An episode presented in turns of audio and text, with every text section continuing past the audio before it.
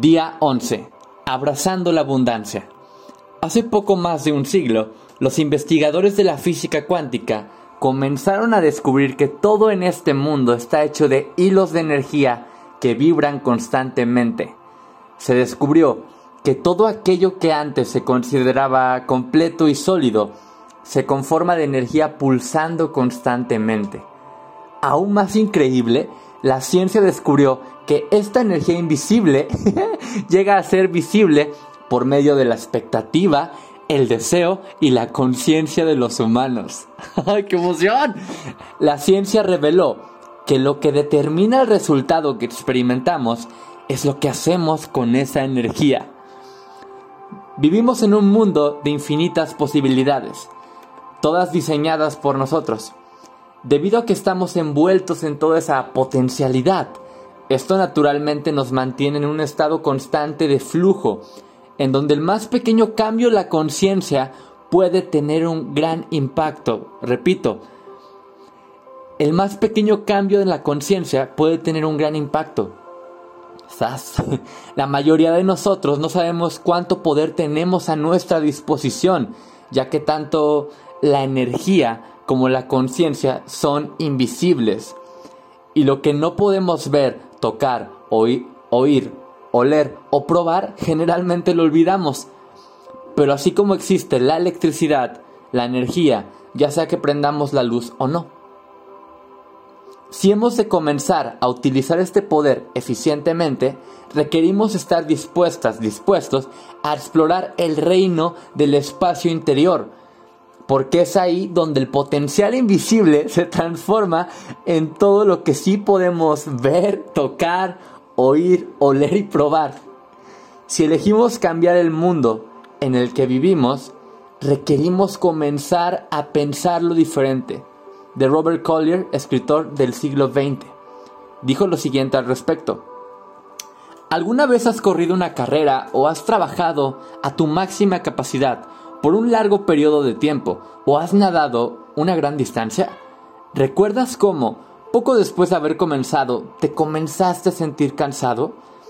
¿Recuerdas cómo, antes de haber avanzado, pensabas ya haber llegado al límite? Pero también recuerda que cuando seguiste avanzando, tomaste tu segundo aire. Tu cansancio desapareció. Tus músculos estaban llenos de energía y literalmente te sentías cargado de energía hay grandes reservas de energías almacenadas en cada ser humano, de lo cual casi nadie sabe. la mayoría de las personas somos como un hombre que maneja el carro en primera sin saber que un simple cambio de la palanca puede incrementar la velocidad y además lo puede hacer con menos gasto de energía.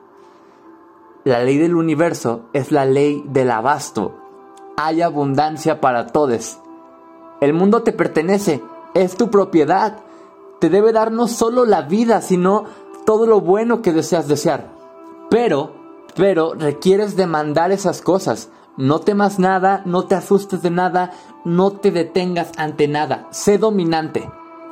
Recuerda, recuerda cómo crecen las flores. Las flores, los pájaros, toda la creación está incesantemente activa los árboles y las flores durante su crecimiento, así como los pájaros y las criaturas salvajes al construir sus nidos y buscar sustento. Están siempre trabajando, pero nunca, pero nunca se preocupan. Ojo ahí, están siempre trabajando, pero nunca se preocupan.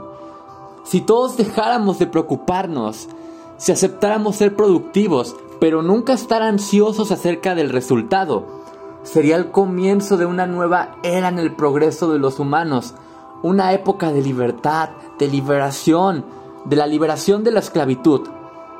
Jesús implementó la ley universal del abasto cuando dijo, por lo tanto les digo, no se preocupen por mañana, que comerán o que vestirán, primero busquen el reino de Dios y todo eso será dado a ustedes. ¿Por qué entonces tantos millones de mujeres y hombres viven en la pobreza y la miseria, en la enfermedad y la desesperanza? ¿Por qué? Principalmente porque crean una realidad en la pobreza a través de su miedo. Visualizan la pobreza, la miseria y las enfermedades y así las atraen.